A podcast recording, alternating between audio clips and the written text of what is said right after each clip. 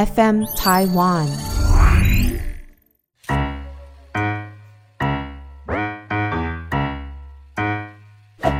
大家好，我是 Karen，欢迎收听 Karen 老师有意思。哦，你是买卖的哦，就是你是买粽子，那当然可以一整串哦。如果你今天想要送人家粽子的话，最好把粽子上面的这个呃绳绳结把它打开，这个绳头哦把它呃打开，变成一颗一颗的来送给你的亲朋好友哦，不要一整串。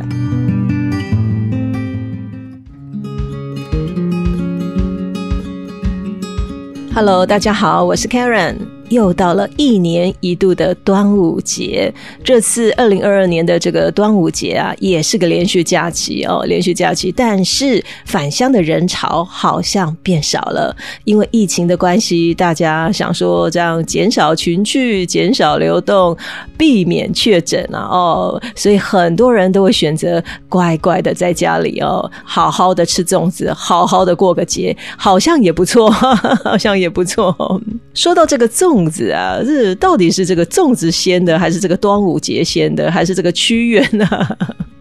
其实应该是这样子讲哈，我们每一年好像要再跟大家讲一次，就是这个端午节啊，其实在远古时期就有的哦。在古时候呢，把这个五月五日啊，农历五月五日称为恶日。其实它本身的由来是由于农历五月是这个五哦，正中午这个五这个五月，那么五日就是五月的第一个十二地支走五的这个日子，五月五日，而不是一二三四五的五哦。后来通俗化了以后。后就是呃，同意在这个五月五日啊过这个端午节。在早期哦，这个五月五日是极恶之日哦，极恶之日。五月本身就是二月，那么呢，呃，第一个五日啊，叫做二日啊。我们讲的是正中午的午哦，是极恶之日哦。这个在极恶之日哦，这样的一个不吉祥的日子里面，古代人认为是这个瘟神的降临哦，瘟神的降临。在端午节哦，这样仲夏的日子，非常的炎热，天气热。五毒都醒了哦，当然我们的生活啊，呃，人民们呢就生活不安宁了哦，不够平安哦。这个五毒大家都知道了，就是蛇蝎、蜈蚣、这个蜥蜴啦、蜘蛛，这个统称为五毒。这些五毒都醒了哦，人们为了要防避这个虫害啦、毒害哦，呃。就会想出各种各种的招式哦，来防五毒、防瘟疫哦，送瘟神哦。就例如说，像这个呃江浙一带，人们就会贴谁的这个相片呢？这个就是钟馗。我们的这个 除魔也钟馗的这个照片，这贴这样子不是照片，以前不叫照片，我以前叫图哦，图像哦，来驱魔哦，来驱魔，来镇宅哦，所以呃，这个镇宅的方式，驱魔的仪式非常非常的多。在以前端午节是要驱除瘟神的，是要驱除五毒的，呃，是要这个驱邪哦，是要避害的哦。去除瘟疫的哦，跟吃粽子是没有关系的。这个吃粽子就是屈原的故事了。我们要感谢屈原，让我们有粽子吃哦。所以是先有端午节，才有这个粽子的哦。那当然了，其实在这个我们东亚国家哦，例如日本啊、韩国啦、越南啊，很多地方都会有过端午节的这个习俗哦。那每个地方都有每个地方的这个传说哦，都有自己的故事。那我们比较普遍知道，就是我们屈原的故事哈。我们楚国爱国诗人屈原的故事。这个当年呢，这个楚王哦，这个没有听我们忠臣。屈原的这个谏言哦，而相信了这个秦国，秦国的国君想要用通婚的方式为名义哦，来陷害楚国的大王。但是这个屈原哦，一直反对，一直反对。但是楚国的大王听不进去，听不进去，而且呢，听信身边一些大臣的一些进言，反而重伤了这个屈原。当然了，楚王就把屈原哦流放了，流放到边疆去了哦。那但是后来事实也证明说，楚王真的是被秦国。给杀掉了，给陷害掉了哦。那我们屈原听到了，非常非常的难过、伤心。当然了，就是抱着必死的决心，抱着石头投这个汨罗江自尽。那我们的这个民众啊，我们这些百姓被屈原的爱国情操哦来感动了嘛？哦，所以就是呃，用这个。起先是用竹筒啦，哦，起先是用竹筒包着这个糯米饭哦，然后丢到这个汨罗江里面给鱼吃，希望这些鱼儿们呢不要吃掉屈原的尸体。但是呢，据说在汉朝时期呢，有个三闾大夫哦，三闾大夫，这三闾大夫这个官衔其实是屈原在世的时候的一个官位哦的一个官衔哦，他就来告诉民众们说，因为呢，如果用竹筒装这个糯米的话，啊，丢到到这个水里面很容易被蛟龙给吃掉，那么呢，就建议我们的民众啊，最好用这个呃粽叶包起来，然后用这个彩线绑起来，才可以提防被蛟龙吃掉。呃，这些糯米饭哦，这些糯米饭，后来后来就变成说用这个粽叶把这个糯米饭、糯米呃饭团包起来，用这个彩线绑起来，丢到海里面去哦，避免被蛟龙吃掉，才有粽子的这样的一个产生哦。呃，当然了，也有人说这是商人的行销手法哦，哎，也是有可能哦。不过无论如何，我们还是要感谢屈原哦，让我们有粽子可以吃哈，这样代代相承啊，在这个每个地方都有每个地方的这个不同特色的这个粽子哦。例如说有这个北部粽啊、南部粽啊，呃，有长条形啊、正方形啊、三角形啊，各个不一样的这个呃形状哦。打比方来讲，呃，像北部粽的话，它就这个米粒哦，就像油饭一样哦，比较像油饭的那种感觉。呃，南部种的话，感觉就是比较软哦，会加上一些这个油葱酥了哦，然后直接用水煮。还有这个，如果喜欢吃甜点的人哦，像 Karen 一样的，可以来一点这个碱粽哦，碱粽很可爱，小小的哦，然后呃，里面可能包一点点红豆馅啊，然后这沾一点点果糖哦，感觉也是不错，对不对哦？呃，什么样的粽子都好哎，在今年的这个端午节啊，我相信很多多人都已经把这个粽子呃放好、存好、准备好了。为什么呢？因为防疫期间呢，大 家比较少出去吃饭，可能会准备一些粽子，在家里好好过节哦，好好的这个庆祝一下端午节。但是记得了，吃粽子哦，呃，毕竟啊，这个都是属于比较油的东西。不要搭配冷饮，好不好？不要一边吃粽子一边呃喝这个手摇饮料。而且这个粽子啊，如果是吃这个咸的，最好热热的吃哦，热热的吃比较帮助消化。也可以在吃完过后呢，搭配一点，就是像这种木瓜啦、奇异果，还有这种酵素消化的这些水果也不错哦。尤其肠胃比较弱的好朋友们，少吃一点哦，好不好？我们讲到这个粽子，我自古以来在我们的通俗里面、信俗里面，为什么端午节一定要吃个粽子呢？在早期哦，在早期，其实以前的人包粽子里面会加红枣哦，红枣，所以以前的粽子又叫做枣粽哦，枣粽。所以家里如果有这些莘莘学子要进京赶考的这些孩子们哦，都习惯让他们吃点粽子哦，希望。能够中状元哦，早中状元哦，所以在以前呢，呃，早期啊，吃粽子就有补文昌这个争取功名的一个转运的效果，所以沿用到现在哦。Karen 非常建议我们身边的好朋友，如果您呃是新兴学子，有考试的压力啦，或者是说有呃想要这个考这个公务人员啊，或者是说在公司或者团体啊，呃有一些这个升等的考试哦，都很。很适合在端午节这一天啊，好好享用这个粽子哦，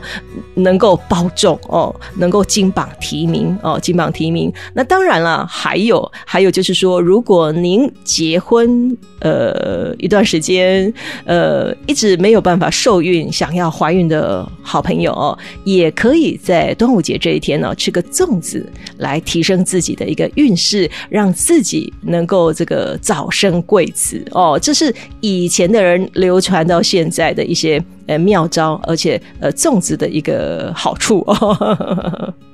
这里提醒给想要考试还有这个想要怀孕的好朋友们哦，给大家做个参考。当然啦，在这个逢年过节啊，大家都会互相送礼物嘛。尤其在这个端午期间，很多好朋友们呢会分享粽子，呃，馈赠给身边的亲朋好友。哦。在这里，Karen 给大家一个小小的提醒：如果您想要分送粽子给你的好朋友们或亲戚们呢，最好最好把它剪成。成一颗一颗。通常呢，我们在买粽子的时候都是一整串的哦。记得记得，除非你是自己买的。哦，你是买卖的哦，就是你是买粽子，那当然可以一整串哦。如果你今天想要送人家粽子的话，最好把粽子上面的这个呃绳绳结把它打开，这个绳头哦把它呃打开，变成一颗一颗的来送给你的亲朋好友哦，不要一整串哦，不要一整串。为什么呢？在这里跟大家家报告一下哦，通常